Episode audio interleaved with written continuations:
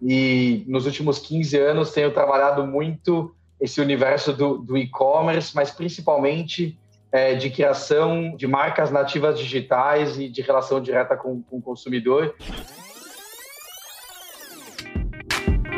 Olá pessoal, meu nome é Edwin Júnior, sócio e presidente na Adventures Inc. E é uma honra ter sido convidado para ser o host dessa nova fase do programa.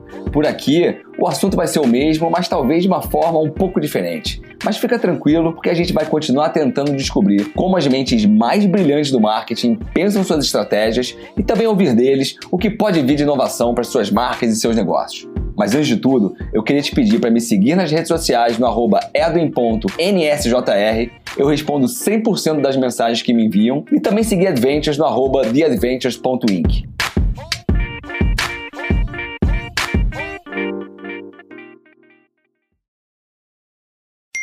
a gente percebeu que é, as pessoas elas não se conectam com o ato de dormir, porque ele é inconsciente. As pessoas se conectam muito mais com antes e com depois. Então você fala, olha como eu fui dormir ou como eu acordei, é o que a gente faz antes e depois. E aí daí, daí nasceu inclusive o tagline da marca, que é o dormir e viver, é, que é o, o dormir é o ato consciente, desculpa, o dormir é o ato inconsciente, o viver é o ato consciente.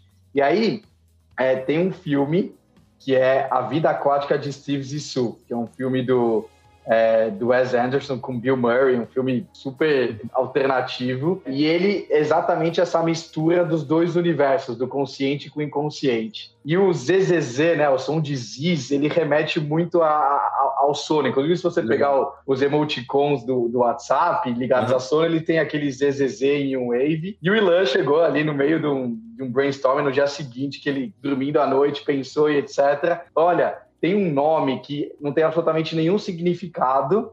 É, a gente nunca usou o filme como, como referência, mas ele tem tudo a ver com aquilo que a gente está querendo, que é Zissu. E aí eu e o André chegamos falando, cara, você tá louco, negócio, nome difícil de falar, nome difícil de pronunciar, brasileiro e tal. Não, mas ele, a gente, ele falou, a gente está entrando no universo com nomes muito tradicionais. Orto, não sei o que lá, é. Lua, Infinito, as coisas muito ali, referências. E aí ele queria, vamos criar um nome completamente do zero para que a gente possa dar o significado. Antes de falar de colchões, a gente precisa falar de sono. Quando a gente olha o, o tripé de saúde e bem-estar, é alimentação, atividade física e sono. Você vendo do mundo de alimentação, você sabe quantas marcas aspiracionais, quantas marcas bacanas existem no universo. No mundo do esporte, atividade física, a mesma coisa. Tenho certeza que você já pensou ali em, em três, quatro marcas super aspiracionais. Quando a gente estava criando a Zissu ali em 2016, 2017, a gente rodou uma pesquisa com centenas de pessoas perguntando o que, que era a primeira coisa que vinha na cabeça delas quando elas pensavam em sono e mais de 90% respondeu ou o nome de algum remédio ou melatonina. Caramba! Então, não é necessariamente o tipo de relação que a gente quer ter com aquilo que é a base da saúde do bem-estar. Porque se você dorme mal, você não tem pique para fazer esporte, se você dorme mal, você tem uma tendência a se alimentar mal. Então, ele é a fundação do tripé da saúde e bem-estar. Então, a gente viu ali uma oportunidade gigantesca da gente criar uma marca aspiracional de sono. Então, desde o começo, os nossos conteúdos, nosso posicionamento, nosso propósito sempre foi olhando o mundo, o universo do sono de uma forma completamente é, integral e ampla e não especificamente para colchão.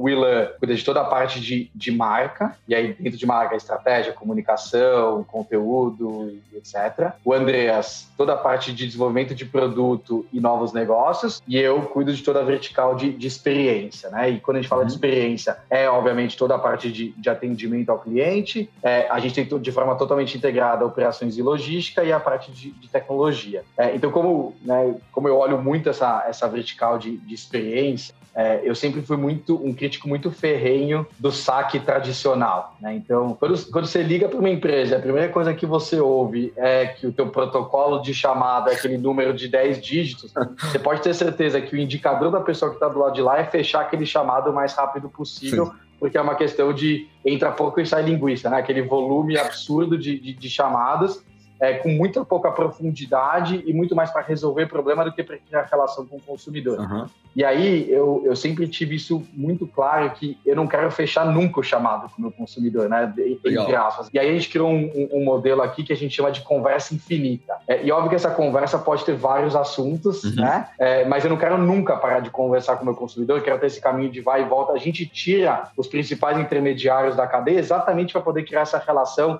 de autenticidade, de olho no olho. Tanto que o nosso time de CX, nosso time de experiência do cliente, ele não é dividido entre pré-venda, venda e pós-venda. É um time único que olha ali num determinado momento do dia, ele pode estar respondendo uma mensagem de uma pessoa que acabou de conhecer a marca e quer saber dos produtos, da composição, pode estar fechando uma venda no digital ou no físico, porque o time de lojas é um time do digital, de uma forma completamente integrada, ou pode estar resolvendo uma, um problema de entrega ou alguém que quer devolver nos 100 dias.